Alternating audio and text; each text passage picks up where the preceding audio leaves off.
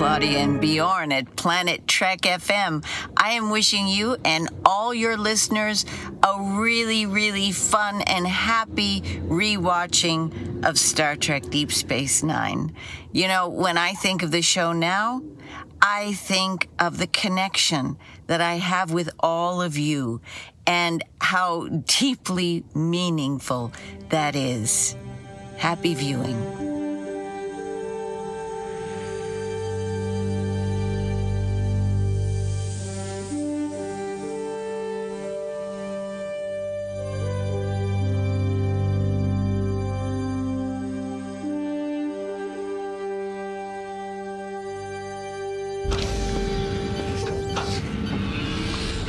Moin moin und herzlich willkommen zu einer neuen Ausgabe von Planet Trek FM, die ganze Welt von Star Trek mit mir, eurem Björn Sölter. Wir haben heute die Ausgabe 82 zu packen und befinden uns weiterhin mittendrin in der ersten Staffel von Star Trek Deep Space Nine hier bei unserer DS9 Re-Experience. Und heute, da geht es wieder mal etwas näher um unseren liebsten Gestaltwandler Odo. Meiner Meinung nach kann das eigentlich nur klappen. Und klappen kann es eigentlich auch nur, wenn man kompetente, charmante, sympathische und eloquente Gäste im Podcast begrüßen darf. Und ich erspare mir jetzt den Karlauer zu sagen, dass ich das vielleicht mal versuchen sollte. Nein, es bringt mich direkt zu der lieben Claudia Kern. Hallo Claudia. Hi Björn, und da hast du mir leider meinen Witz versaut. Ich wollte nämlich gerade fragen, warum du dann mich eingeladen hast. Ich, ich, muss nicht jeden Karlauer machen und ich muss dir auch nicht jede Steilvorlage geben. Okay, das ist, das ist fair, ich akzeptiere das. Okay. Mit der ersten Ferengi-Episode, letztes Mal, haben wir sowas wie einen etwas, ich sag mal, überraschenden Höhepunkt der Staffel erreicht. Wir waren auf jeden Fall beide zufrieden, so wie ich das in Erinnerung habe. Durchaus. Und ähm, mal sehen, wie es heute weitergeht. Also ein belastbares Bauchgefühl hatten wir letzte Woche ja beide nicht, korrekt? Korrekt. Also ich wusste, äh, ich hatte wirklich keinerlei Erinnerung mehr an diese Folge, was sich geändert hat äh, beim Angucken. Aber ähm, ich bin also ohne jede Erwartungshaltung da reingegangen. Und bei dir? Definitiv. Ohne Erwartungshaltung und äh, ohne irgendwie vorgeprägt zu sein durch ein komisches Gefühl. Von daher gucken wir, wie es dann sich entwickelt hat. Ähm, Bevor es losgeht, gibt es natürlich wie immer noch ein paar Infos. Die Idee zur Folge und das Drehbuch stammen in diesem Fall von einer Person, nämlich von Sam Rolfe. Claudia, Preisfrage. Wie viele Episoden hat Sam Rolfe bei Star Trek geschrieben? Neun. Merp. Ich dachte jetzt ehrlich gesagt, du sagst. Gesagt. und ich dachte jetzt eigentlich, du sagst eine. Nein, es waren zwei tatsächlich. Damn. Vortex war die einzige bei DS9 und bei TNG hatte er noch The Vengeance Factor geschrieben. Utah, die letzte ihres Clans, hieß das so schön auf Deutsch, aus der dritten Staffel damals. Aber Sam Rolfe war vor allem der Schöpfer von The Man from Uncle, also Solo für Onkel. Das ja. kennst du sicherlich, oder? Genau, selbst, selbstverständlich mit äh, Robert Vaughn und David McCallum. Ja, Wahnsinn. Übrigens ja auch total absurd, dass die Serie ja in Deutschland ähm, eine ganze Weile Solo für Onkel hieß und dann irgendwann in Solo für Ankel umbenannt wurde. Ja, das genau. Es ist auch ähm, vor allen Dingen, weil die zu zweit unterwegs waren. Also warum Solo? Ah, okay. ich meine, klar, die Figur hieß Napoleon Solo, aber ähm, es war trotzdem ah, okay. wieder mal eine etwas bizarre ähm, äh, Wortwahl, obwohl das im Original auch nicht besser ist, weil sie heißt The Man from Uncle, auch in der Einzahl. Genau. Auch in der Einzahl, ja. Ah, Vielleicht haben sie sich, ja, aber es, äh, ich, es ergibt weniger Sinn im Deutschen, wenn sie sich so darauf fixieren, dass es ein Solo ist. Ja. Das stimmt schon, weil der, der, der, der Mann von Uncle äh, sagt ja nicht, dass es nicht noch einen zweiten gibt, während Solo eigentlich ausschließt, dass es noch einen zweiten ja, genau. Aber ich sag mal aber so. egal. Ja, da ja Han Solo auch Chewie dabei hat, können wir da, glaube ich, vielleicht ein bisschen drüber hinwegsehen. Ja, das mag sein. Was ich interessant finde, der Mann war, als er diese Episode hier für Deep Space Nine schrieb, schon fast 70 und traurigerweise verstarb er nicht mal drei Monate nach der Ausstrahlung von Vortex. Und ich hoffe, du ersparst dir jetzt Karlauer, Claudia. Ja. Das wäre die falsche Stelle, glaube ich jetzt, obwohl mir auch einer auf der Zunge lag. Ja, mir auch sofort, aber das muss nicht sein. Nein, nein, nein. Regie führte wieder mal der 2012 verstorbene Deutsche Winrich Rick Ernst Rudolf Kolbe. Nach 16 Mal TNG war dies seine zweite von 13 DS9-Folgen. Danach kamen noch 18 aus Voyager und eine aus Enterprise. Und weil wir es jetzt angefangen haben, machen wir es weiter. In den USA hatte die Serie damals drei Wochen Pause nach The Nagus eingelegt und kam hier mit rund einer Million Zuschauern weniger wieder zurück und lag dann bei rund 9,5 Millionen. Und somit zu diesem Zeitpunkt etwas über die Mitte der Staffel schon rund zwei Millionen unter den Quoten der parallel laufenden sechsten TNG-Staffel. Das wow. ging dann doch relativ schnell. Ja, finde ich, aber ich, äh, ich bin jetzt überrascht, dass die von The Nagus ähm, zur, äh, zu Vortex bei drei Wochen Pause eine Million Zuschauer verloren haben.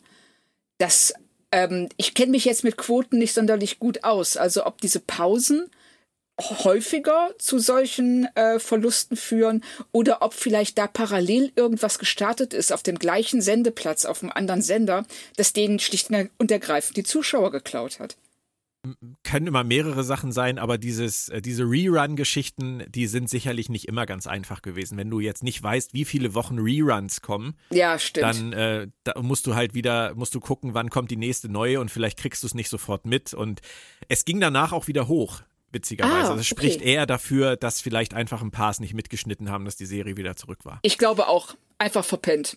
Verpennt. Schönes Stichwort.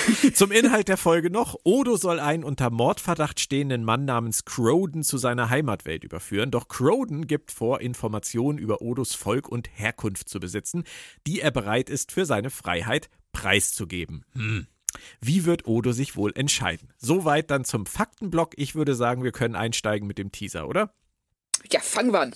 Dann fangen wir mit dem besten Duo der Serie zu diesem Zeitpunkt an, Quodo. Und äh, Odo macht es wieder genau wie immer. Er spricht Quark laut und deutlich auf irgendwelche Sachen an, die unter Umständen äh, belangt werden können. Das scheint er wirklich durchzuziehen, oder? Ja, den Eindruck habe ich auch. Und er ist, äh, er ist ja wirklich besessen davon, dass Odo ständig versucht, ihn irgendwie zu hintergehen, zu betrügen, äh, Verbrechen zu begehen auf der Station, womit er ja, um ehrlich zu sein, meistens recht hat. Ja, definitiv. Das kommt, das kommt ja hinzu. Auf der anderen Seite ist es auch wirklich so, dass er wie so ein Schatten an Quark klebt. Also so eine ganz merkwürdige Besessenheit eigentlich. Man könnte auch meinen, er hat gar kein eigenes Büro. ja, genau. Wenn er Zeit hat, immer in der Bar.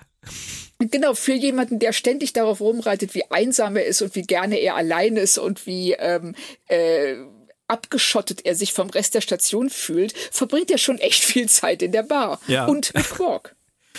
Und als das dann sich so entwickelte mit den beiden und dann klar wurde, da gibt es dieses Mal miradornische Zwillinge, um die es geht, und diesen äh, Croden, der auch an der Bar saß, und ich gleich wieder meine Störer-Alarmlampe angehen hörte, ähm, habe ich so gedacht, ich glaube, wir müssen das abhaken, weil mir kam dann irgendwie über Nacht die letzten Tage so die Erkenntnis, wenn O'Brien das Ding als Flohmarkt des Universums bezeichnet, sollten wir eigentlich nicht immer darauf rumreiten, dass da auch mal Leute vorbeikommen. Von daher ist diese Störergeschichte ja im Prinzip wirklich, wie du das auch schon x-mal gesagt hast, nur die Umkehrung des Next Generation Prinzips. Wir haben damals immer die Geschichte gehabt, dass am Anfang das Raumschiff zu sehen war und dann hat irgendjemand gesagt, oh Captain, guck mal Planet und er hat dann gesagt, oh cool, lass mal vorbeischauen.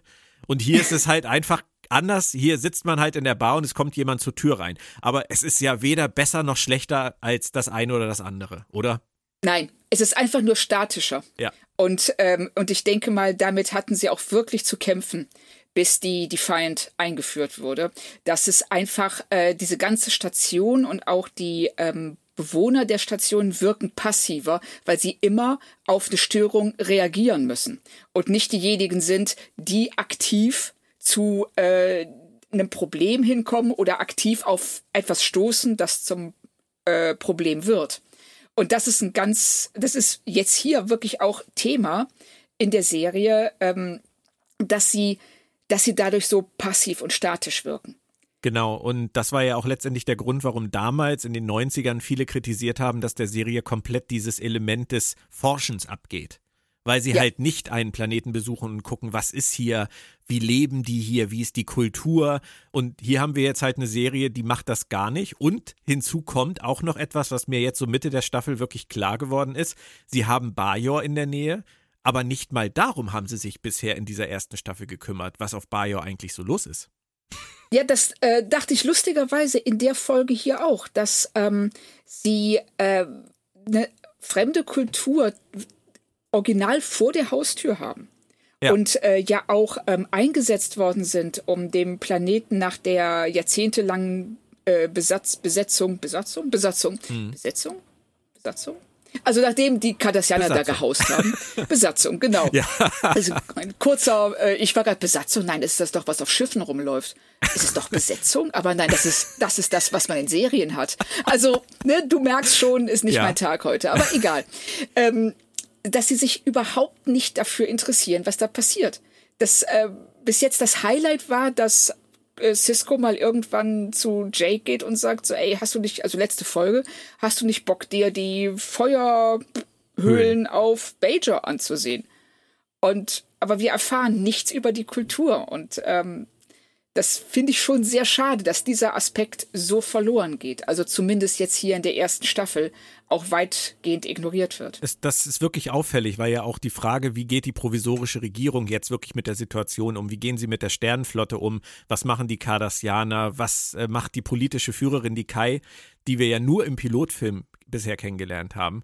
Das sind ja alles Dinge, die vielleicht interessant wären. Und was hat Kira auszufechten mit der provisorischen Regierung in ihrer Position, die sie ja eigentlich gar nicht wollte? Ähm, genau. Auch wenn sie in äh, Chula das Spiel ja gesagt hat, ich bin nur Bürokratin, ich habe dafür nicht unterschrieben. genau. ähm, das sind ja alles Dinge, die zu diesem Zeitpunkt halt halt wirklich komplett hinten überfallen. Aber fällt auf, aber es ist äh, wahrscheinlich nachzuvollziehen, weil sie sich halt in allen Bereichen rantasten. Ja, genau. Also sie sind, ähm, sie wägen ab, was wollen wir heute, äh, was wollen wir in der kommenden Folge beleuchten, was wollen wir uns ansehen. Und jetzt sind sie momentan noch in dem Stadium, wo sie sagen, wir müssen erstmal gucken, wie funktionieren unsere Charaktere zusammen. Und äh, was können wir mit denen machen, wie können wir die ähm, beleuchten oder in den Mittelpunkt rücken. Und das machen sie in der Folge hier halt mit Odo. Ja. Und mit Quark natürlich auch, ähm, denn in dieser Situation mit Odo, der kann ja richtig aus der Haut fahren. Also da muss man ja schon sagen, da hat Odo auf jeden Fall einen Nerv getroffen dieses Mal, weil Quark sich ja richtig aufregt und äh, wirklich auch durchscheinen lässt, dass hier was am Laufen ist, von dem er definitiv nicht will, dass Odo das mitbekommt. Ja, genau. Also das. Armin Scheimerman geht ja richtig, geht ja richtig äh, steil in dieser Szene. Ja, ja, genau. Also das äh, vor allen Dingen finde ich sehr schön, dass er ihm dann sagt, als ähm, Odo ihm illegale Geschäfte mit den Marodorn unterstellt, äh, du siehst überall nur Intrigen. Ähm, vielleicht ist das ein Aspekt deiner Spezies und dann daraus macht, deshalb sieht man auch keine Gestalt weiter, weil die sich alle verstecken. Genau. Und äh, das Lustige finde ich daran, dass dieser, ähm, dieses, die, diese hingeworfene Bemerkung ja dann später aufgenommen wird von Croden und äh, dann weitergeführt wird. Das, ähm, also da bereiten sie schon was vor, was aber gleichzeitig auch dazu dient, klarzumachen, dass Quark natürlich illegale Geschäfte mit den Miradorn ähm, äh, abgesprochen hat und äh, deshalb auch so sauer wird. Aber Odo will das natürlich nicht auf sich bewenden lassen. Er lässt sich ja nicht so abkanzeln von Quark. Und als dann Rom äh, angewiesen wird, ein Tablett mit Gläsern vorzubereiten, gibt es eine sehr schöne Hitchcock-Hommage. Ist dir die aufgefallen? Ja, selbst, selbstverständlich. okay. Ich musste tatsächlich nachgucken. Ich, es kam mir bekannt vor, aber ich musste nachgucken, welcher Film es ist. Es ist der Film Berüchtigt. Ähm, genau. Den hatte ich nicht mehr so auf der Pfanne, aber es kam mir total bekannt vor, dass aus diesen vier Gläsern fünf werden. Und ich habe mich in dem Moment nur gefragt, wie macht Odo das? Mitten in der Bar. Ja, das habe ich mich auch gefragt. Deshalb war ich dann auch im ersten Moment, äh, habe ich tatsächlich nochmal zurückgespult, ob ich irgendwas übersehen habe. Weil, wie hat er das unauffällig gemacht? Und ohne Geräusch, Rom, ohne. Genau. Richtig. Ne, Rom trägt dieses Tablett, der lässt das, der, der stellt es kurz hin und dann. und als nächstes stehen da fünf Gläser. Ja. So, die, und das Tablett wiegt nicht mehr als vorher. Ja, das ist wieder das alte Thema. ja, das, äh, wir, wir hatten schon, wir, glaube ich, wir müssen uns da auch ähm, drauf einstellen, dass das ähm, äh, nicht geklärt wird. Nein, äh, wobei, und wir müssen da jetzt nicht weiter drauf eingehen, aber später in der Folge fällt ja mal der Satz von Croden, sie sind schwerer, als sie aussehen. Ja. Und, da musste ich auch echt drüber lachen. Ja, weil Odo ist ein erwachsener Mann von, keine Ahnung, 1,80, 1,85 wie viel mag der wiegen? Und wenn er schwerer ist, als er aussieht, dann wie schwer soll der sein? 100 Kilo? Also das ist halt, genau. dass der sich dann in so ein 200 Gramm Glas verwandeln kann. Respekt, definitiv Respekt. Ja, oder vielleicht, äh, vielleicht wirkt der eigentlich, äh, vielleicht wiegt der eigentlich 200 Gramm und ähm, Croden ist ganz überrascht, dass er 400 ist er so schwer ist wie 400 Gramm. Keine Ahnung. Man weiß es nicht. Das, vielleicht haben alle Gestaltwandler so ein Grundgewicht. Ja. Also. Wir behalten das äh, vermutlich mal im Auge. Ähm, Odo behält Quark im Auge, denn Quark verhandelt mal wieder ganz geheim in der Holosuite. Und Claudia, ich sag dir ganz einfach, es hätte Odo gar nicht machen müssen. Er hätte nicht zum Glas werden müssen. Er hätte jedes Wort von der Bar verstehen können. Richtig. Weil alles, was in der Holosuite geredet wird, kann man an der Bar verstehen. Wissen wir doch. genau. Aber gut, das war in dem Fall jetzt wieder nicht gewünscht. Das haben sie dann direkt wieder rausgestrichen. Und ähm, ich fand es dann halt total albern, wie Croden da reinkommt. Es wird dann ja später aufgeklärt, aber dass er da halt echt so Palim-Palim-mäßig einfach reinkommt mit, mit dem Phaser und sagt so, ich spreng das hier jetzt mal, äh, habe ich mich halt gefragt, was ist mit der Kunst des Schlüssels passiert? Kann ja. man gar nichts mehr abschließen in der Zukunft. Sachen werden nur noch mit einem Passwort geschützt. Hatten wir auch schon. Nur Teilbereiche Richtig. können geschützt werden und Schlüssel existieren auch nicht. Also. Ja, und gerade in Holodecks, wo ja, ähm, in Holosuiten, wo ja doch relativ, ich sag mal, private Dinge passieren, ähm, dass man das nicht abschließen kann. Oder nicht drüber nachdenkt, dass Abschließen vielleicht eine gute Idee wäre. Ist jetzt auch so ein, naja, gut, das ist dann halt so. Naja, es wird ja auch kurz danach aufgeklärt, weil ähm, wir ja dann durch das äh, messerscharfe Kombinieren von, Achtung, Hercule Poirodo eine Woche für gebraucht. Sehr geil. Ähm, Respekt. Oh, was geht immer noch schlimmer. Ähm, naja, auf jeden Fall durch sein messerscharfes Kombinieren erfahren wir dann ja, dass es ein Ferengi-Phaser war, den Croden mit sich führt. Und dann ist ja eigentlich dieses Mysterium auch in dieser Folge schon weitestgehend abgehakt. Darum geht es den Autoren ja auch überhaupt gar nicht. Quark steckt irgendwie dahinter. Aber ich finde es halt in dieser ganzen Büroszene bei Odo so geil, wie Armin Scheimerman da spielt. Der ist so verschlagen, der Typ. Ja. Das ist Wahnsinn. Also. Ja, das ist auch wirklich, äh, er macht das ganz toll. Also gerade äh, wenn man dann seinen, diesen Schwenk sieht von, ähm, hey, wie kannst du mir sowas unterstellen? Du siehst überall nur das Böse und guck mal, ich bin doch nur nett zu diesem armen Typen, den die Klingonen hier abgesetzt haben. Und dann als nächstes eben dazu diesem ganz verschlagenen Betrüger wird, der nicht nur illegale Geschäfte betreibt, sondern die äh, seine Geschäftskollegen dann auch noch direkt reinlegt. Richtig. Und wir müssen an dieser Stelle festhalten, der eine von den beiden Zwillingen stirbt bei diesem ganzen Scharmützel durch Crodens Hand. Und Quark hat, und das sollten wir bis zum Ende des Podcasts mal im Hinterkopf behalten, er hat den Tod des Zwillings mitverschuldet. Richtig. Und da kommen wir noch zu, denn aus Gründen, sage ich mal. Ähm, aber es macht trotzdem Spaß, ihm und Rom zuzusehen, wie sie sich dann auch darüber unterhalten, äh, wie das weitergehen soll. Und Rom ist natürlich der, der sagt, oh Gott, oh Gott, wir werden alle sterben, wir verlieren unsere Bar und so. Das finde ich alles ganz nett, damit lenken sie uns ja auch ab. Und Odo geht dann ja erstmal zu Croden. Und Croden hat ja auch eine total interessante Sichtweise. Er hat gerade offensichtlich angeleitet von Quark diesen Miradorn-Zwilling umgebracht. Und das Einzige, was ihm dazu einfällt, ist, naja, es war entweder er oder ich. Und ich dachte in dem Moment nur, hey, Alter, du bist da mit dem Phaser reingegangen. Ja, genau. Es ist ja nicht so, als ob das so eine zufällige Begegnung war, ähm, wofür für die er nichts konnte. Er geht rein mit dem Phaser in der Hand und sagt, gib mir das Fabergé-Ei oder was auch immer das ist. und, ne, und die, die Miradorn sagen, nö, und es kommt zum Schusswechsel und er bringt den einen um. Eine Situation, die er selbst verursacht hat. Richtig. Das ist schon ein bisschen läppisch dazu sagen, es war entweder er oder ich.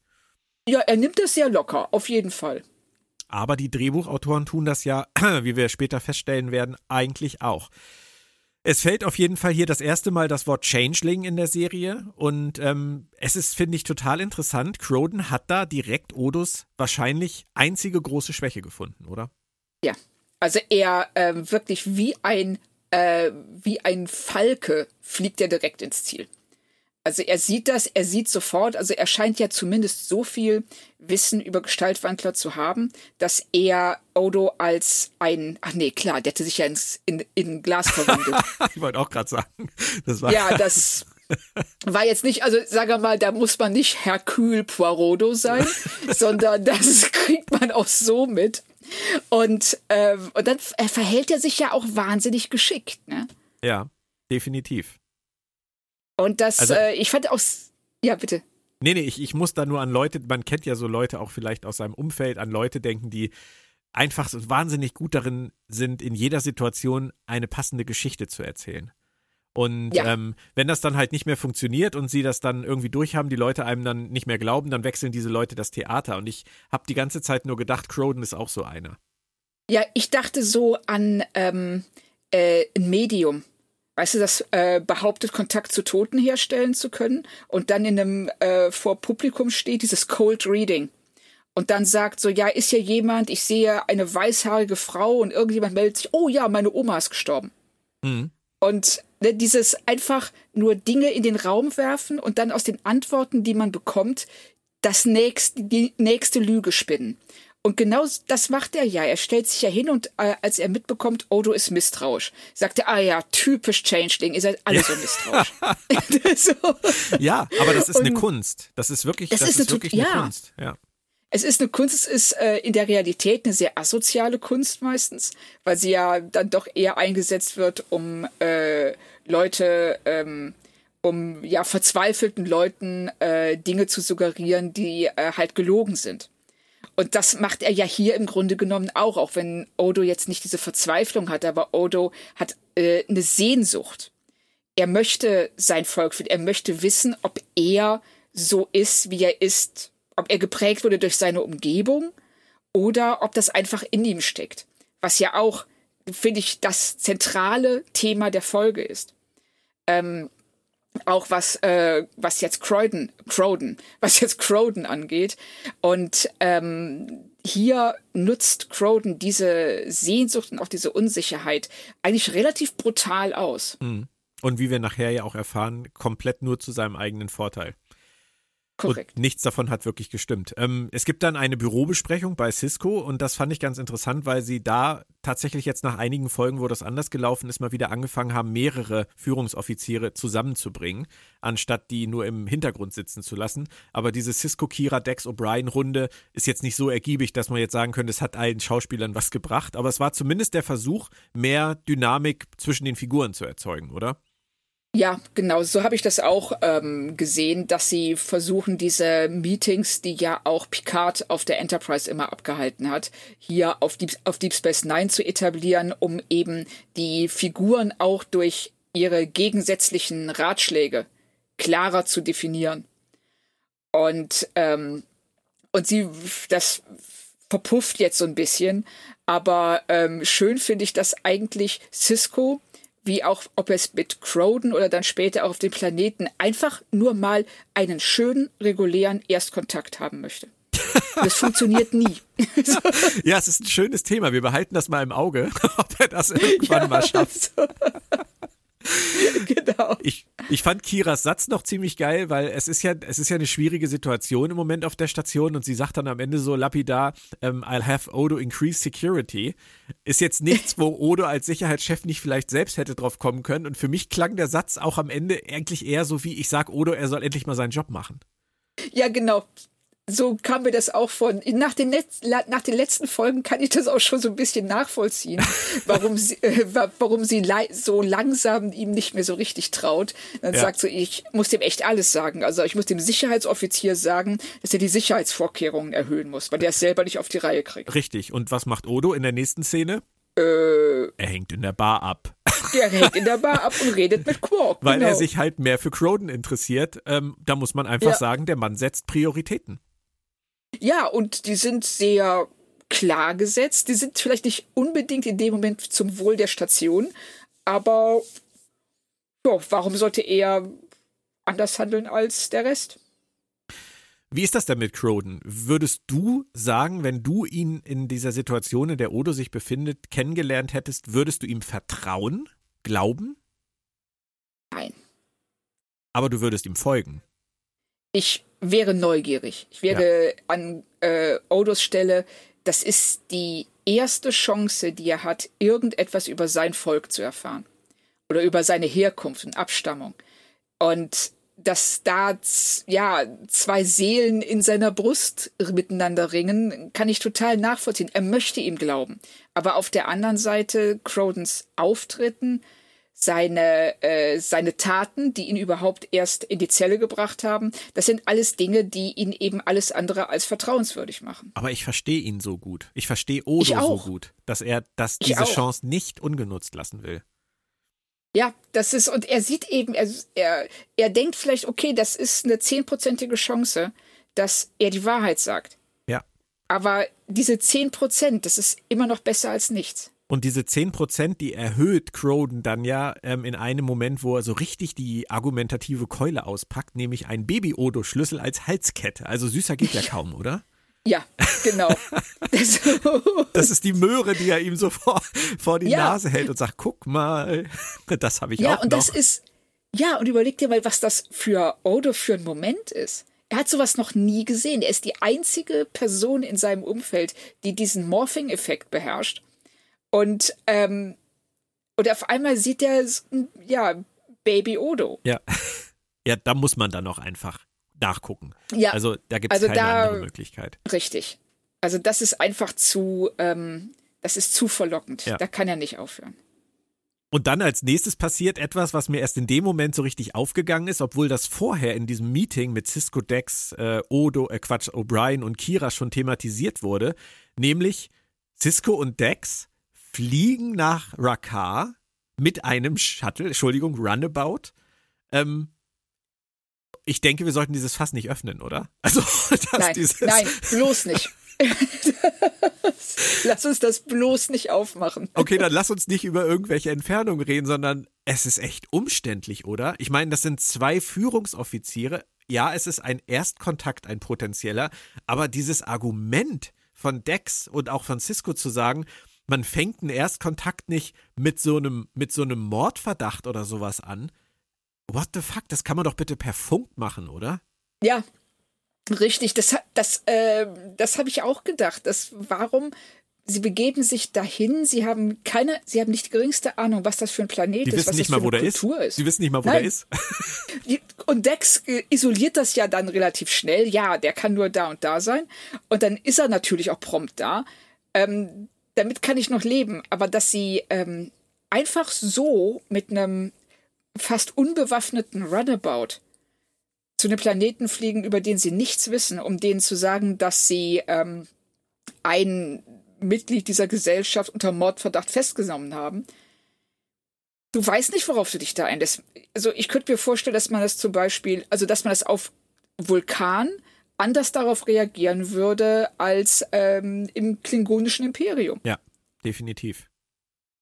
Also ich finde es auf jeden Fall schräg, dass das so läuft. Also, dass, dass Cisco vielleicht irgendeinen Captain anruft und sagt, bist du hier gerade in der Nähe, flieg doch bitte mal dahin und klär das mit denen, wenn er schon nicht funken ja. will. Das könnte ich auch noch verstehen. Aber dass er sich mit Dex, warum auch mit Dex? Ich meine, Dex, naja, egal, ähm, in ein Runabout setzt. So, wir sind dann mal kurz äh, weg, klären das, kommen ja. wieder. Das finde ich, das finde ich abstrus. Aber ist das nicht vielleicht ja. auch so ein bisschen der Wunsch nach Bewegung? Ja, auf jeden Fall. Sie wollen zeigen, dass die auch aktiv sind. Ja. Ich meine, vor allen Dingen, weil, weil das Ganze, äh, um zu dem zurückzukommen, was du gerade sagtest, warum funken sie nicht irgendeinen Captain an? Wie wir ja am Ende sehen, äh, geistert ja ein vulkanisches Schiff darum. Ja, dass man also Beispiel. also ohne Probleme hätte kontaktieren können. Aber hier, ich sehe das genau wie die. Die wollten zeigen, guck mal, die sitzen nicht nur auf ihrem Hintern im Büro, sondern die gehen auch raus, die sind aktiv. Die sitzen die auch auf ihrem Hintern im Runabout. genau, richtig. Aber wenigstens bewegt sich der. Ist es der oder das Runabout? Das Runabout, würde ich sagen. Das Runabout. Das, wenigstens bewegt sich so ein Runabout im Gegensatz zur, zum, zu Ciscos Büro. Ja, das, ist, das stimmt, definitiv. Aber trotzdem eher so ein bisschen zum, äh, zum Stirnrunzeln, das Ganze es bringt ja auch letztendlich nicht viel. Die, äh, die Landsleute von äh, Croden sind nicht besonders freundlich und Cisco lenkt am Ende dann sogar ein, ihn auszuliefern. Derweil auf der Station darf Begier dann auch noch ein bisschen mitmachen. Bisher hatte er nur den äh, Tod des Miradorn wort, wortlos äh, festgestellt. Hier darf er jetzt Odo helfen und bestätigt, dass dieser Schlüssel so eine Art entfernter Cousin ist, was ich auch äh, ziemlich niedlich fand, ehrlich gesagt. Ja, stimmt. Aber an dieser Stelle wurde mir langsam eine Sache klar und das ist gar nicht so oft bisher bei, bei, Star, äh, bei Deep Space Nine in der ersten Staffel gewesen. Bei Star Trek ist es natürlich bekannt.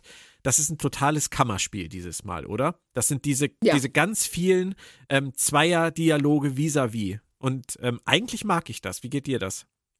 Ich mag das auch. Also wenn's, ähm, äh, wenn es ihnen gelingt, was es, äh, was bei Star Trek ganz oft geklappt hat, ähm, durch diese Gespräche die Handlung voranzutreiben, das Thema fest zu zurren und äh, uns eben selber auch nicht nur zu ähm, Zuschauern zu machen, die das passiv in sich aufnehmen, was da gesagt wird, sondern zu Leuten, die mitdenken, ja. die sich überlegen, so, ähm, ja, finde ich das jetzt richtig oder falsch, was da gesagt wird und wer hat recht und wohin könnte das führen, wenn A sich durchsetzt oder wenn B sich durchsetzt. Und hier ist es ja auch so, wir überlegen uns, wie Odo kann ich dem Typen trauen? Sehr wahrscheinlich nicht. Aber was, wenn er etwas weiß? Und äh, kann ich es riskieren, äh, dieses Wissen auszuschlagen? Mhm. Ähm, oder muss ich dem nachgehen? Bin ich es mir selbst schuldig, dies, wenigstens dieses, äh, diese Chance zu ergreifen? Ähm, ich, ich will an der Stelle tatsächlich mal so ein bisschen jetzt die Luft aus dem Ballon lassen, weil, weil wir normalerweise ja nicht mitten in der, in der Folge zum Fazit kommen, aber ähm, es passt gerade so gut. Ich finde die Folge okay.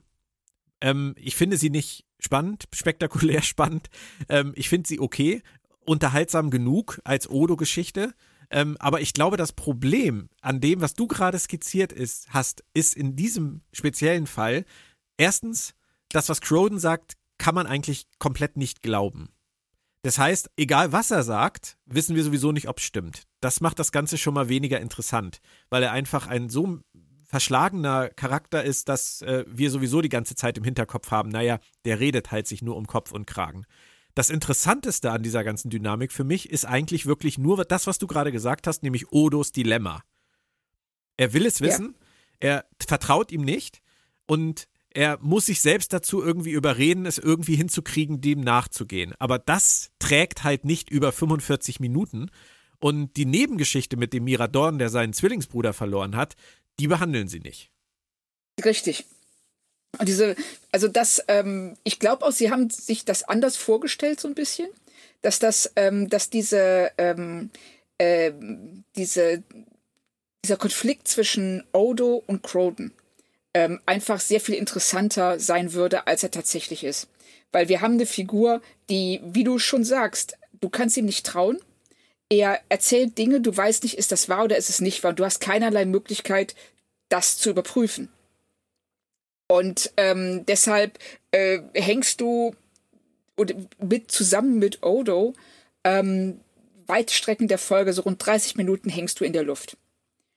Und die Frage ist nicht so bahnbrechend und ähm, äh, ja lebensverändernd, äh, äh, dass sie reicht. Also dass du, es geht nicht um Leben und Tod. Und deswegen komme ich halt auch nur zu einem Okay. Ich vermute mal, dir geht's relativ ähnlich. Ja, es geht mir auch so. Also ich finde an der Folge tatsächlich das Interessanteste, was sie aussagt darüber, was uns prägt und äh, wie sehr wir auch ähm, oder gerade durch Odo lernen, wie, wie, wie verunsichernd es ist, ja, das einzige Wesen deiner Art zu sein in einem Umfeld, in dem niemand sonst so allein ist. Ja. Und ich denke, das war einfach der Hauptansatzpunkt für diese Folge zu sagen, das etablieren wir jetzt einmal. Einmal richtig. Ja. Und das ist, denke ich, auch gelungen. Aber richtig, das finde ich auch. Ja. Aber lass uns nochmal zurück eintauchen. Es geht dann ja darum, dass Odo Croden nach Hause bringen soll.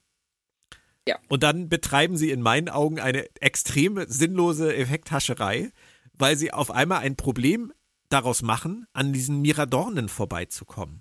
Und äh, ja, richtig. Ich meine, es gibt ja nicht nur die Möglichkeit, mit einem Gefangenen in Handschellen über die Promenade zu laufen. Man kann ja auch vielleicht beamen. Zumindest sagt niemand, dass es nicht geht. Und dann der zweite Punkt. Cisco und Dex sind doch auch gerade mit dem Shuttle weggeflogen und wurden nicht abgeschossen. Genau, und vor allen Dingen ähm, als dritten Punkt, hallo, das ist eine Föderationsstation. Im, ne, da kann also einfach irgend so ein Piratenschiff andocken und sagen, hier fliegt jetzt keiner mehr weg, sonst wird er abgeschossen. so. Also zumindest ist die Angst ja offensichtlich von Cisco und Co. so groß davor, dass sowas passiert, dass sie auf so einen Taschenspielertrick zurückgreifen. Die ja, hinter dem, hinter Frachter. dem Frachter da hinterher oder neben dem Frachter fliegen lassen. Genau, so in, in dessen äh, ja, Aura praktisch einzutauchen, damit äh, sie nicht auffallen. Und das, was in dem Moment, da machen die sich so hilflos und so klein. Und das passt überhaupt nicht zum, zum Auftreten der Station oder, oder zu dem, wie, wie die Station eingeführt wird. Nee, finde ich auch. Also das fand ich auch ganz seltsam. Ja, und auf der anderen Seite muss man halt auch noch sagen, wie scheiße ist das von denen, Odo für den Gefangenentransport in dieses kleine, unbewaffnete Shuttle zu setzen.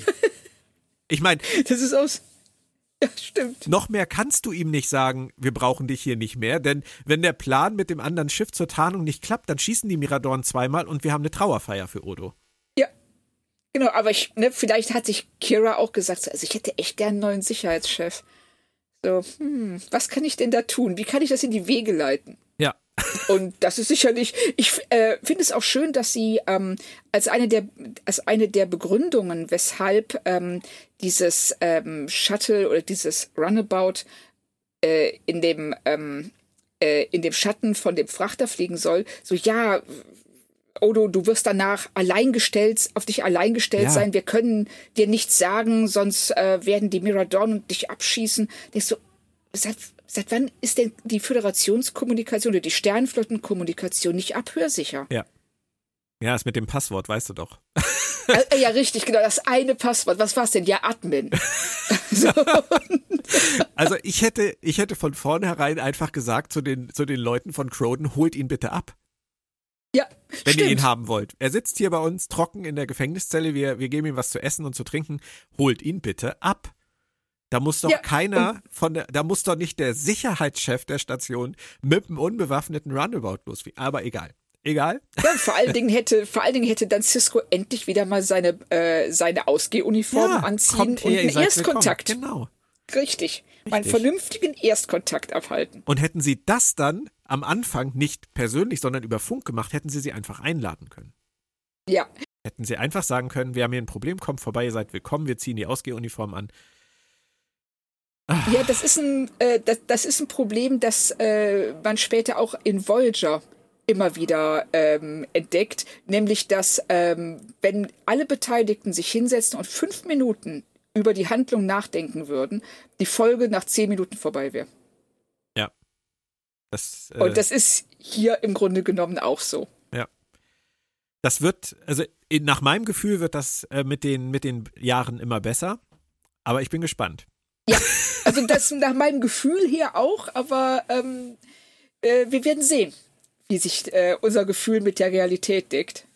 Es gab auch wieder ein bisschen was mit Nana Visitor äh, anzumerken, also zumindest was mich angeht. Äh, Nana eröffnet ja immer so schön unsere DS9 Re-Experience und da sind wir sehr froh drüber und sehr stolz drüber und ich bin ja auch ein großer Fan von äh, Kira, aber so in der ersten Staffel ist das teilweise noch mal so ein bisschen schwierig gewesen. Also äh, Nana hatte schon wieder sehr ihren engagierten Tag, finde ich, in dieser Folge. Hast du mal so auf ihre Mimik geachtet, vor allem ihre Mundwinkel, ihr Mundspiel? Ja da geht echt eine ja. Menge Action ab. Also.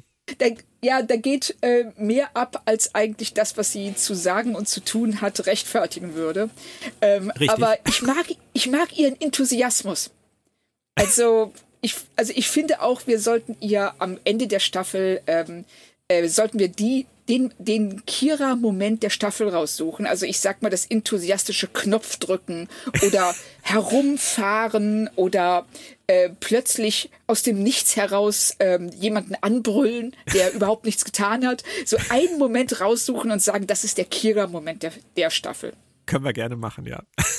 So den, Aber es ist ja auch nicht ihre Schuld gewesen, weil mir fiel in dieser Folge wieder so extrem auf, wie wenig sie definiert ist zu diesem Zeitpunkt. Seit der Tana Loss Folge, und das war die zweite, ist ja eigentlich nicht mehr viel passiert.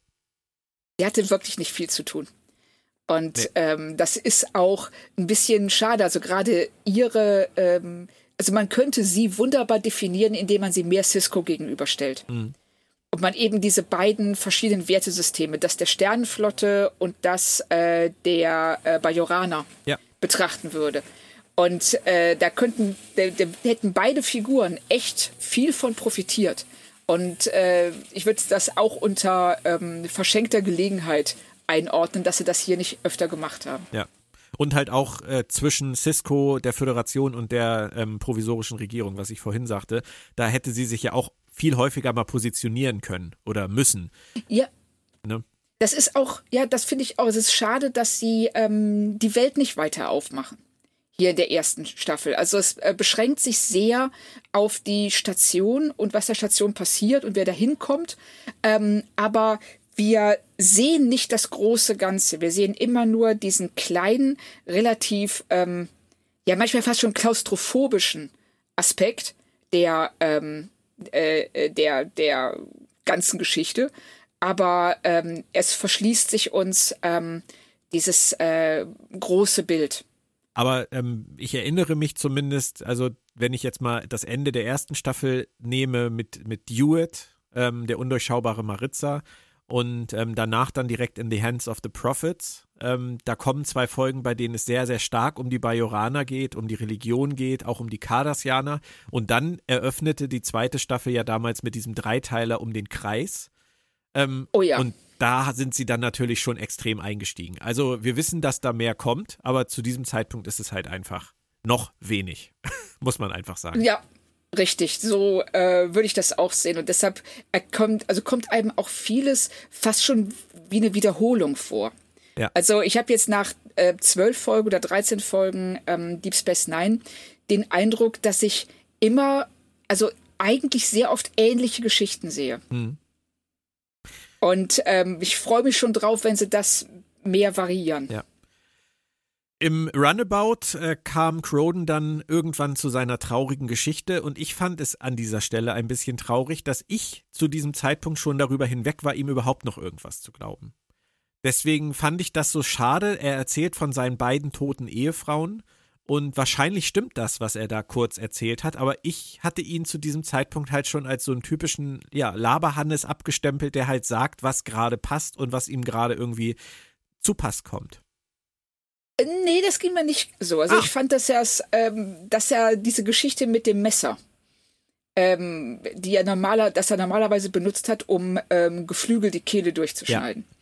Ähm, das ist so eine Einzelheit, die ähm, diese Geschichte, bei der ich auch zuerst dachte, der erzählt die, um aus Odo irgendwie Mitleid rauszupressen.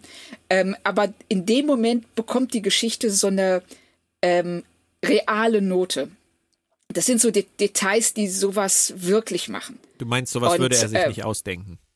Ja, also das zumindest ähm, könnte man glauben, also so wie er es erzählt in dem Moment, also gleichzeitig distanziert, aber auch ähm, äh, ja voller Schmerz, würde ich sagen. Ja. Dass ähm, man, also ich habe das, ich habe ihm das eher abgenommen als die Gestaltwandlergeschichte.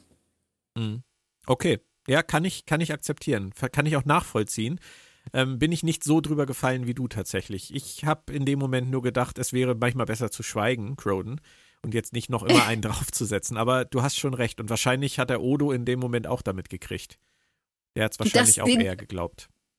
Genau, also das, äh, mir kam das auch so vor. Also gleichzeitig versucht er natürlich auch immer Gemeinsamkeiten mit Odo zu finden. Dieses, ähm, wir sind doch beide Fremde und äh, wir sind beide aus unserer Welt ähm, rausgeschleudert oder verstoßen worden. Hm. Und das äh, ist eben schon sehr manipulativ. Ja. Und äh, das macht ihn zu einer sehr undurchschaubaren und auch schwierigen Figur. Ähm, aber ich finde, dass sie da am Ende oder kurz vor Ende was machen, was mir sehr gut gefallen hat. Aber da denke ich mal, kommen wir gleich noch zu. Bestimmt. ja. Bitte behalten Sie das im Hinterkopf. Ähm, ja. Äh, auf der Station passiert dann wieder etwas aus der Kategorie äh, What the fuck? Nämlich der Miradorne taucht auf und weiß auf einmal, dass Croden weg ist. Hä? Ja. Wie funktioniert das? Woher auch immer. Eingebung? Ich, ich habe keine Ahnung, weil der war ja nicht, der wurde ja nicht öffentlich an Pranger gestellt. Der ja. war in der, der war in einem Zellentrakt hinter Odos Büro. Ja. Also. Äh, fand, ich, fand ich merkwürdig. Das diente halt wieder der Geschichte. Ähm, und natürlich hat er sich das beste Opfer ausgesucht, um an Infos zu kommen. Denn da sind sie wieder, Claudia. Deine Security Chips Level 4 ah, Clearance. Ah, ja, genau. Ich liebe sie. Diese riesigen alten USB-Sticks. Ja, aber es ist schon krass, was der kleine Ferengi alles kann, ne? Ja, und was er auch einfach so in der Schublade rumliegen hat. Also bei, ich weiß nicht, wie es bei euch in der Küche ist, aber wenn ich eine Schublade auf, aufmache, sind da ein paar alte Gummis drin und ein Gefrierbeutel, von dem ich nicht weiß, wo er herkommt. Ja. Aber sicherlich keine Level 4 Security Sticks. Ja, ich finde find das immer so schön. Du hast irgendwann schon mal in einem Podcast was von, von alten Gummis in der Schublade gesagt. Und hier, hier oben bei uns, hier oben bei uns im Norden sind, ist es tatsächlich so, wenn man hier von Gummis redet, meint man eigentlich immer Kondome. Das ist, äh, oh, das, ich vermute, du meinst irgendwie so, so Einwegglasgummis. Ähm, ja, Habe ich ja, mir letztes ich mein, Mal auch Teile, so gedacht. Ja, diese, diese Teile, die man so. Ich habe da um, meine alten Gummis drin. Ja, ja. so. Das sind so Dinge. Also wieder was gelernt. Ja, ja. Kulturelle Eigenarten. Ja, ja, ja. Es kann auch sein, dass das hier irgendwie so eine Landgeschichte ist hier im, in Norddeutschland oder so. Dass es irgendwelche Kieler gibt, die das jetzt hören oder Hamburger, die sagen, was redet der denn da? das ist ja hier gar nicht Aber so. wie nennt man denn, wie, wie nennt man denn diese ähm, kleinen bunten Teile aus Gummi, die man benutzt, um äh, zum Beispiel Gefrierbeutel zu verschließen oder äh, Einmachgläser, Gummibänder. ja. Gummibänder hört sich komisch an. Ja, hört sich komisch an, ne? Ja.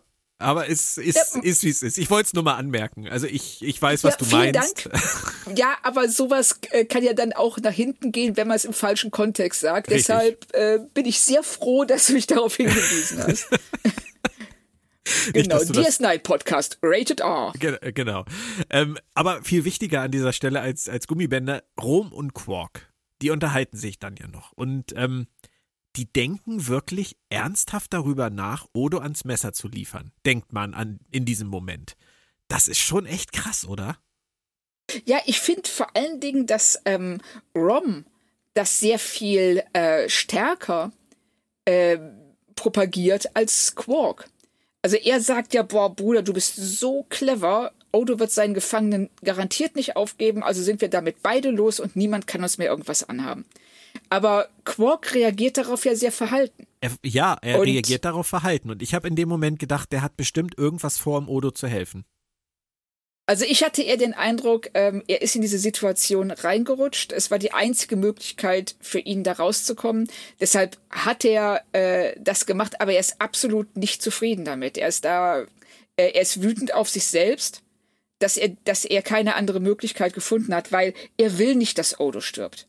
Ja, es, das seine ganze sein. Körpersprache drückt das Aber aus. Claudia, wenn ich weiß, dass heute Abend bei dir auf dem Zeltplatz ein Messermeuchelmörder umgeht, den ich vielleicht sogar bezahlt habe, und ich weiß, dass du da wohnst, und ich will nicht, dass du stirbst, dann muss ich dir jetzt heute sagen, bereite dich vor, geh weg, nimm dir ein Hotelzimmer, irgendwas. Ich muss irgendwas tun. Oder ich muss einen anderen Messermeuchelmörder beauftragen, der den aus dem Weg räumt.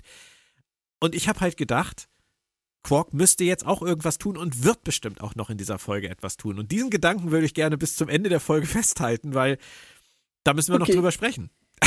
Ja, ich finde auch.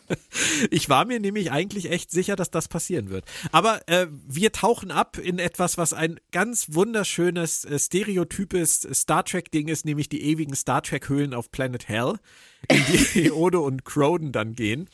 Immer wieder schön. Und endlich packt Croden ja aus. Er sagt, er weiß nix, er kennt nur Geschichten und ich habe in dem Moment nur gedacht, du Arsch. Aber Odo hat so gewollt und dann kommt ja der Kniff mit seiner Tochter ähm, mit der Stasiskammer. Wie findest du Odos Verhalten die ganze Zeit? Ähm, ja, also er ist mehr so ähm, das Anhängsel, das da einfach hinterher trottet. Ja. Und so kam er mir vor. Also er ist da äh, erstaunlich passiv und äh, selbst an dem Punkt, an dem Crowden sagt, äh, passt mal auf, es ist alles gelogen, ich bin nur hier, um, äh, weil ich unbedingt was erledigen muss. Er sagt ja auch gar nicht, dass es um seine Tochter geht. Richtig. Er sagt ja nur, äh, ich habe hier was zu tun. Und dass Odo dann nicht sagt, ähm, weißt du was, Schluss jetzt. Ich, ich bringe dich jetzt zu deinem Volk. Du hast mich angelogen, du hast, ähm, ich kann dir nichts glauben. Hm. Nein, aber er trottet einfach hinterher. Ja. Und als er das dann sieht, dass es um die Tochter geht und das ja sicherlich auch nachvollziehen kann, hab, hatte ich so das Gefühl, dass Odo sich in dem Moment tatsächlich das erste Mal fragt, ob der Zweck die Mittel heiligt. In diesem ja. Fall. Zumindest Den, so äh, entwickelte sich der Gedanke. Genau, mir kam es auch so vor, vor allem, weil äh, die Tochter hat ja dann die undankbare Aufgabe, erstmal ähm, eine Dialogzeile lang äh, Exposition ähm, rauszuhauen. Und diese Exposition, die bestätigt ja die Geschichte, die äh, Crowden erzählt hat. Ja.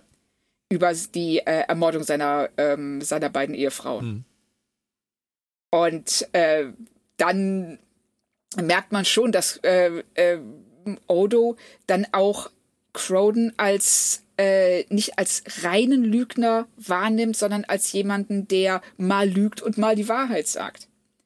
Ja. Und äh, also ihn schon, dass, dass, dass der auch schon vielschichtiger ist, als äh, Odo selbst vielleicht am Anfang geglaubt hat. Und Odo hat ja sicherlich viel in seinem Leben gesehen und äh, kann einordnen, dass auch solche Leute dann gelegentlich halt wirklich wertvolle Informationen bieten können.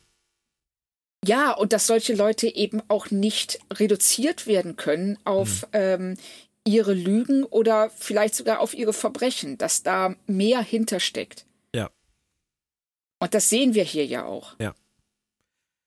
Zu den ewigen Star Trek-Höhlen gehört aber leider auch immer ein kleines Erdbeben. Das ist auch immer ja, gerne genommen. Und äh, rumfliegende Steine. Und äh, Odo wird von einem Stein getroffen und ausgenockt. Und ich dachte nur so, hat er ein Bewusstsein, dass er verlieren kann? kann er ja, Schmerz empfinden? Ja, das sind wir, ganz viele Fragen, die wir über Gestaltwandler nicht wissen. Ja. Also ist dieser Körper tatsächlich so fest, dass er ähm, äh, von Steinen getroffen werden kann. Also wenn ich mich da an Terminator 2 erinnere, da werden einfach, da gehen die Kugeln einfach durch diesen Körper durch und der schließt sich anschließend wieder. War hier ja auch schon so, zum Beispiel im Pilotfilm. Ja, genau. Ja. Im Pilotfilm passiert ja dasselbe und ähm, aber muss er das bewusst steuern und dadurch, dass er nicht ahnt, dass dieser Stein fallen wird, passiert das nicht?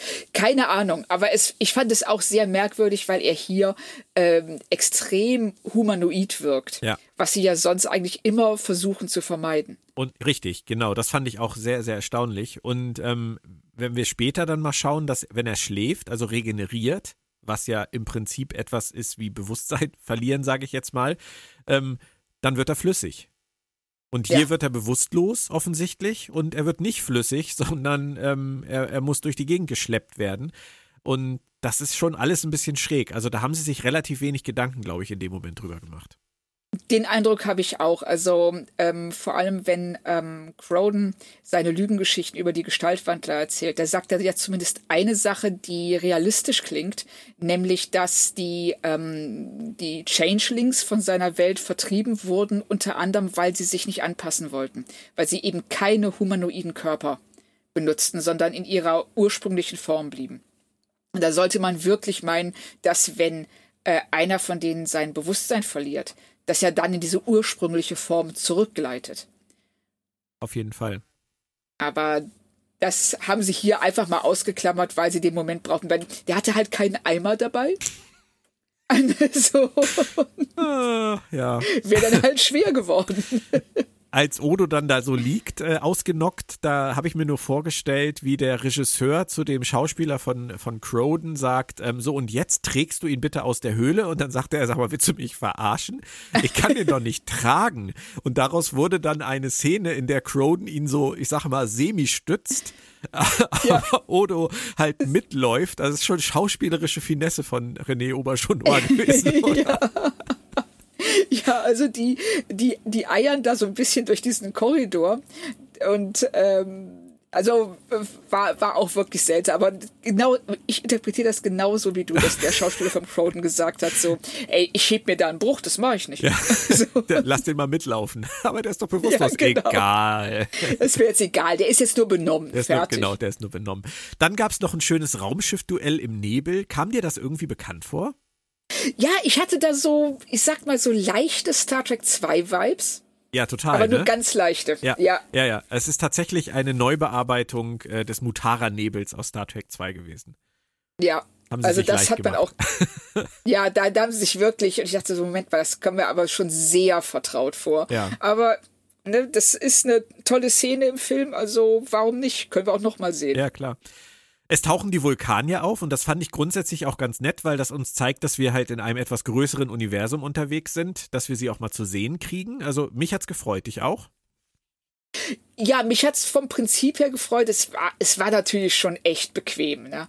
dass die genau in dem Moment auftauchen und ähm, äh, Odo eben von der Entscheidung befreien, die er sonst hätte äh, fällen müssen und ähm, ihm eben diese neue Möglichkeit eröffnen, die er ja dann auch sofort wahrnimmt, indem er Croden dann erlaubt, ähm, mit seiner Tochter zusammen an Bord des Vulkanierschiffs zu beamen. Aber das ist ja schon eine Entscheidung, die er da treffen muss. Also das darf man, glaube ich, nicht so abtun, weil er hat einen Mörder in diesem Transport mit dabei und er entscheidet einfach mal, den Vulkaniern nichts davon zu sagen und denen ein neues Leben zu schenken. Das ist. Ja, es ist das, was ich eben meinte, dass, ähm, dass äh, Odo in dieser Folge eben auch erkennt, dass man äh, Personen nicht so reduzieren kann. Ja, das stimmt. Ja, er ist, ne, Croden hat jemanden ermordet.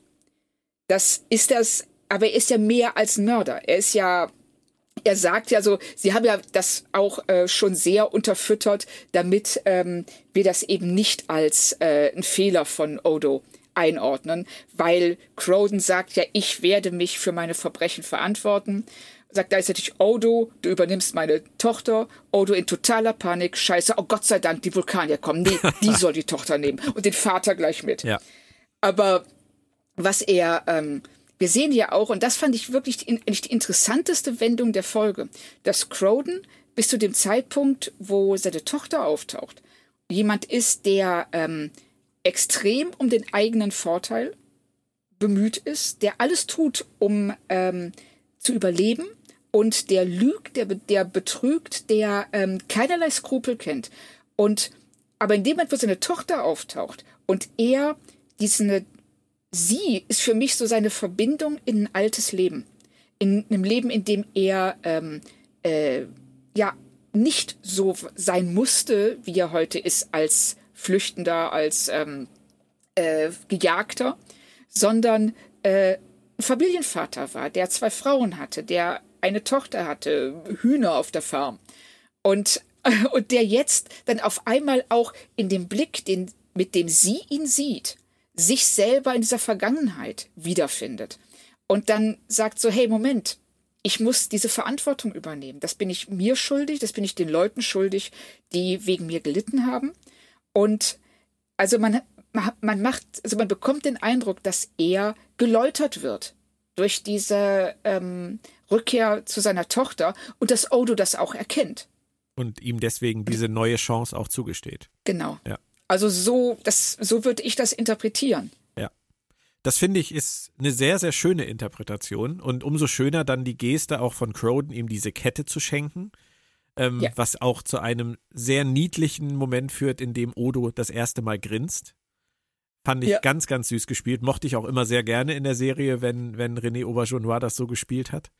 Ähm, und diesem kleinen Abschlussmonolog von Odo oder Dialog, wie auch immer man das nennen will, mit seinem Cousin, das finde ich, haben sie ganz schön gelöst und da haben sie diesen, diesen Themenkomplex, finde ich, ganz schön geschlossen. Finde ich auch. Also ja. das ähm, hat mir auch gut gefallen und ich habe dann auch nicht mehr hinterfragt, ob die, ähm, ob Croden und seine Tochter dann einfach so auf Vulkanen leben können, ob da keiner mal fragt, ähm, wo kommt denn ihr her, was macht denn ihr hier? Mhm. Ja, aber ist das, dann halt so. Du hast das wirklich, hast mir das wirklich sehr schön erklärt, weil ich habe mich die ganze Zeit immer noch gefragt, ob, ob Odo zu einer Entscheidung gekommen ist, ob eben der Zweck die Mittel heiligt. Und das ist wahrscheinlich in dem Moment dann wirklich gar nicht mehr wichtig gewesen, weil er das erkannt hat, was du darin gesehen hast, nämlich dass diese, diese neue Chance auch ähm, verdient ist vielleicht. Und ähm, ja. Ne? Also so würde ich das auch interpretieren. Ja. Und ähm, ich denke mal, das rückt seine Entscheidung in, es rückt ihn in ein positiveres Licht und auch ähm, die, ja, diese Entscheidung, jemanden, der äh, offensichtlich Verbrechen begangen hat, einfach so auf die Vulkanier loszulassen, ja. ohne denen irgendwas zu sagen, weil er davon überzeugt ist, dass dieser Crowden jetzt ein anderer ist als der, der auf die Station gekommen ist. Dann können wir Odo abhaken, aber ich habe das vorhin äh, angedeutet, wir sollten zum Schluss nochmal über Quark reden, weil ich war wirklich felsenfest davon überzeugt, da müsste noch irgendwas kommen, weil ich habe genauso wie du in dieser Szene mit Rom seine ähm, seine Zweifel an dieser Entscheidung oder dieser dieser äh, Entwicklung gespürt und es ich hätte vielleicht auch noch glauben können, dass er die Vulkanier geschickt hat, so wie ich vorhin gesagt habe, da müsste man dann einen zweiten Messermann schicken. Ähm, irgendwas, dass er irgendjemanden informiert hat, um Odo noch im letzten Moment zu retten. Aber nix. Niente. Das heißt, er hätte Odo im Zweifelsfall für seinen eigenen Kopf geopfert. Ja. Das, äh, daran hatte ich auch so ein bisschen ähm, zu knabbern, dass er so passiv bleibt. Das, ähm, weil Rom definiert das Problem ja ganz klar. Er sagt, ähm, Odo wird seinen Gefangenen nicht aufgeben, ergo wird er mit seinem Gefangenen sterben. Ja. Und Quark reagiert darauf äh, ablehnend, er will das nicht. Aber er unternimmt auch nichts, um was daran zu ändern. Mhm. Und das finde ich auch von ihm als Figur, es passt nicht so ganz zu ihm. Weil, so wie wir ihn kennen, ist er niemand, der untätig rumsitzt und sagt so, naja, die Götter werden es schon richten. Wenn Odo überleben soll, wenn das Schicksal das will, dann wird er überleben und wenn nicht, dann eben nicht. So ist er ja nicht drauf. Nee, aber in dieser Folge bezahlt er Croden dafür, äh, etwas zu machen, was dazu führt, dass der miradornische Zwilling stirbt und ist bereit, Odo zu opfern. Dafür, dass es nicht rauskommt. Also, er, es ist schon ein sehr zweifelhafter es, Tag, den Quark da hat. Absolut. ja, ich meine, er hatte ja auch schon vorher hatte Söldner angeheuert. Und ähm, er Ne, sein eigener Bruder wollte ihn umbringen, was er ja auch an, im Nachhinein sehr locker genommen hat. Ähm, aber würde er. Ja gut, vielleicht ist es auch tatsächlich so, dass er hier seine persönlichen Vorlieben abwägt gegen ähm, mehr Profit, weil Odo kostet ihn Profit. ja, macht Quark aber zu einer sehr zweifelhaften, schwierigen Figur. Absolut. Und das ist auch, was dem sie sich hier bisher zumindest, und ich weiß nicht, wie es später ist, aber bisher stellen sie sich dem nicht. Ja. Dass, dass er ja wirklich, ähm, er ist eine echte Gefahr für diese Station. Ja. Und ich finde es total interessant, Armin Scheimerman hatte damals wirklich bei dieser Folge das erste Mal richtig Sorge, dass sie hier eine Linie überschreiten würden, die sie nicht überschreiten sollten. Aber das wurde so weggewischt und ähm, wurde so durchgezogen. Aber er hat das gegenüber Rick Berman damals artikuliert. Oh, interessant. Mhm. Also ihm ist es tatsächlich, sollte man sich wundern, weil er ist Schauspieler und im Zweifelsfall sollte es ihm egal sein, aber war es offensichtlich nicht. Und ihm ist es tatsächlich wohl schon beim Lesen oder beim Drehen aufgefallen, dass das in eine Richtung geht, die zumindest schwierig ist. Ja. Ja. Das äh, kann ich aber auch ähm, sehr gut nachvollziehen von seiner Warte Er Ist ja, niemand kennt diese Figur besser als er. Ja. Und, ähm, und er hat sich sicherlich auch moralische Grenzen für Quark gesetzt. Und die wurden hier, also ich fand schon, dass sie in der Folge mit den Söldnern überschritten wurde. Mhm.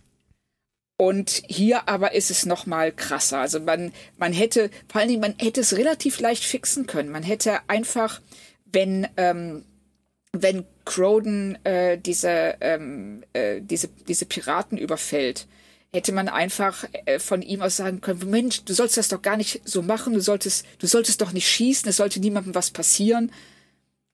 Das wäre als Satz hätte das schon gereicht, ja. um klarzumachen, ähm, nein, er wollte das so nicht, ihm ist die Situation einfach nur aus dem Ruder gelaufen. Ja.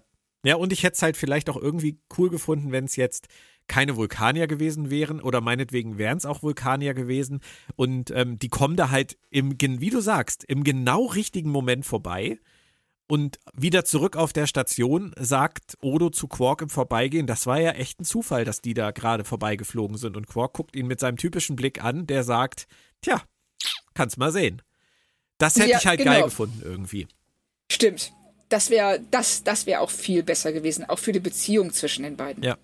So immer dieses, ich weiß was und äh, ich weiß, ich weiß noch mehr und eigentlich wissen wir beide das gleiche, aber wir reden nicht drüber. Aber genau.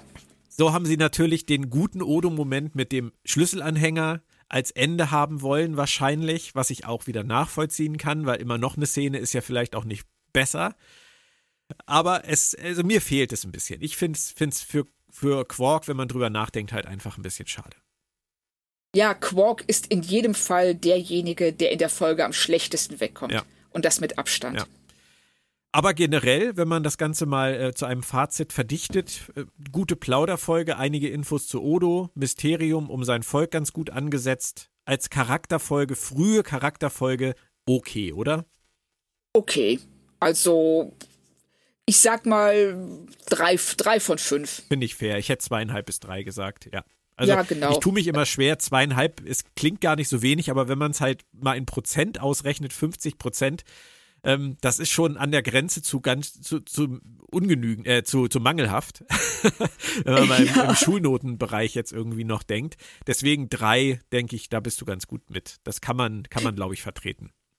Ich denke auch, also es hat mehr, ähm, es ist halt eine Folge, die so ein bisschen im, also gerade rückblickend, wenn sie zu Ende ist, ein bisschen belanglos ist. Ja dadurch, dass man äh, eben dann doch nichts oder ganz wenig über Quark, äh, über Odo erfahren hat und dadurch, dass äh, Quarks Taten ähm, im Nachhinein nicht mehr beleuchtet werden und er sich da auch nicht in irgendeiner Weise für verantworten muss. Aber davon abgesehen, äh, es ist eine unterhaltsame Folge. Sie macht mehr richtig als falsch. Also finde ich auch drei von fünf absolut fair. Da musst du mir jetzt nur noch eine Sache erklären. Auf Englisch heißt die Folge oh, oh. ja Vortex. Auf ja. Deutsch heißt sie der Steinwandler. Warum? Was ist denn, was ist denn ein Steinwandler? Ja, das hätte ich gerne von dir erklärt. ist das jemand, der mit einem Stein um den Hals wandelt?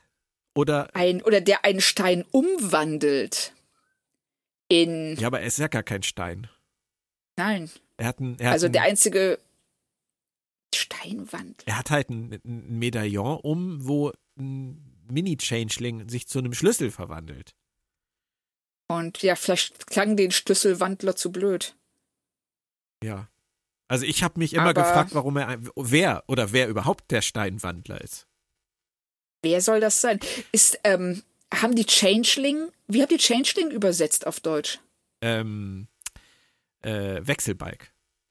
Wechselbalg, nee, dann erklärt es auch nicht. Also ich, nee, mir, also mir hat es nicht erschlossen, tatsächlich. Nein, also da bin ich auch raus. Das, weil Steinwandler, niemand wandelt irgendwelche Steine ja. um, niemand läuft mit dem Stein um den Hals rum. Ja. Noch, noch eine Ergänzung, also Wechselbalg hat sich ja dann nachher durchgesetzt in der deutschen Synchronisation. Sie haben auch manchmal Formwandler gesagt. Aber ähm, Steinwandler ergibt halt in dem Zusammenhang wirklich keinen Sinn. Also ich habe es nicht verstanden. Nein, ich verstehe es auch nicht. Das Einzige, was ich mir erklären könnte, wäre, dass sie ähm, Changeling ursprünglich übersetzen wollten als Steinwandler, haben das in der, äh, haben den Folgentitel schon so eingetragen und ähm, dann anschließend in der Synchros doch nochmal geändert in Wechselbalg. Ja, oder ich, es kann auch sein, dass es in dieser Folge noch Formwandler war. Ich habe sie auf Englisch geguckt dieses Mal. Ich habe sie zwar auch oft auf Deutsch geguckt, aber sie haben so ähm, inkonsistent übersetzt letztendlich, was dieses Thema auch angeht. Deswegen kann ich dir jetzt nicht sagen, zu welcher Gelegenheit sie Changeling wie übersetzt haben. Ah, okay. Ähm, es gab halt beides. Aber. Also das, ähm, ich hatte den klaren Eindruck, dass Changeling, ähm, als Croden das sagt, sehr negativ besetzt ist. Ja. Und ich weiß nicht, wie sie das im Deutschen nein, nein, also, gehalten äh, haben. Das ich bin mir ziemlich sicher, dass es Wechselbalg war, weil sie, glaube ich, Shapeshifter als Formwandler übersetzt haben und Changeling als Wechselbalg. Aber das haben sie Ah, auch okay. nicht immer exakt so durchgezogen. Also da gab es definitiv auch Abweichungen. ah, verstehe, okay. Wer Lust hat da draußen, kann ja mal eine Liste machen. Wie oft Shapeshifter so und Changeling so. Aber vielleicht lassen wir es auch einfach. Es ist auch nicht ganz so wichtig. Ich glaube auch. Also ich denke auch, dass man, ähm, dass man hier wichtigere Fragen klären könnte. Noch ein paar Fun Facts zum Schluss. Morn wird hier zum ersten Mal Morn genannt. Tatsächlich. Äh, natürlich in Anlehnung an Norm aus Cheers. Ähm, und es wird auch zum ersten Mal gesagt, dass er zu viel redet. Also diese, dieser Running Gag, den wir natürlich schon kannten und seit Beginn dieser ersten Staffel natürlich auch immer schon mal irgendwie aufgeworfen haben, der wird erst hier etabliert. Und ähm, Randy Oglesby, by, by, by, hilf mir mal, Claudia, Randy Oglesby. Randy, Randall Randy- Oglesby. B. Ogilvy? Oglesby. Ogilvy. Oglesby. Ähm, der hier einen miradornischen Zwilling und den anderen übrigens auch spielt, der kehrte später noch als Degra zu Star Trek Enterprise zurück. Also der war noch lange Oh. nicht fertig, der hatte auch noch andere Rollen, auch in Star Trek. Aber das war sicherlich dann seine größte. Nächste Woche, Oh, schön. hm, auch schön, Ja, das wollte ich nur damit aussagen. Auch schön. schön für ihn. Nächste Woche geht es weiter mit einer Episode, an die ich mich vom Bauchgefühl noch sehr gut erinnern kann. Und ich glaube, du auch. Battle Lines, die Prophezeiung. Du hast da kein besonders Ja. gutes Gefühl, oder? Nein, Wird dir übel? Ist es so schlimm? äh, noch nicht ganz. Nein, also ich habe jetzt nicht ähm, Babel-Übelkeit Okay. in mir. Ah, das ist interessant. Nee, nee, nee, gar nicht. Also, ähm, ich, ich weiß, dass die Folge gar nicht uninteressant war. Ich weiß auch gar nicht so genau, woher dein so extrem schlechtes Bauchgefühl da kommt. Ich bin mir auch nicht so sicher. Vielleicht, weil äh, die Prophezeiung äh, andeutet, dass die Propheten auftauchen konnten und äh, Kai Opaka ist auf der- jeden Fall wieder mit dabei. Oh, okay, okay. Weil nach dem Pilotfilm hatte ich schon so ein bisschen posttraumatisches Stresssyndrom, was die äh, Propheten angeht. Dann lassen wir uns wie immer einfach überraschen. Ich sage schon mal Danke, Claudia. Ähm, das hat wieder sehr viel dir, Spaß Björn. gemacht. Ähm, noch eine kurze. Info in eigener Sache zum Schluss. Im Verlag in Farbe und Bunt erscheint am 1. November 2021 das nagelneue Buch vom Klingonisch-Lehrer Lieven L. Litar. Es heißt Krellisch Bock Harmey und ich hoffe, ich habe es richtig ausgesprochen. Alice im Wunderland auf Klingonisch und in einer deutschen Rückübersetzung, wie bei seinem mit dem Deutschen Fantastikpreis ausgezeichneten Buch Tapuk Matsch, der kleine Prinz auf Klingonisch von 2018. Und es gibt sogar noch eine zweite Ausgabe von diesem Buch. Da gibt es dann statt der deutschen Rückübersetzung eine englische Rückübersetzung. Das solltet ihr euch mal anschauen. Jetzt überall vorbestellbar, idealerweise für uns natürlich direkt unter www.ifubshop.com. So, Ende der Werbesendung. Du kaufst dir das natürlich auch, Claudia, oder? Selbstverständlich. Beide. Ich äh, bin jetzt gleich schon auf ifub.com. ifubshop.com Oh, verdammt, ifubshop.com. und ihr alle da draußen, wir würden uns auch weiterhin freuen, euch so zahlreich wie bisher beim Rewatch an Bord zu haben und sagen bis nächste Woche, bleibt gesund und tschüss. Bis dann, macht's gut.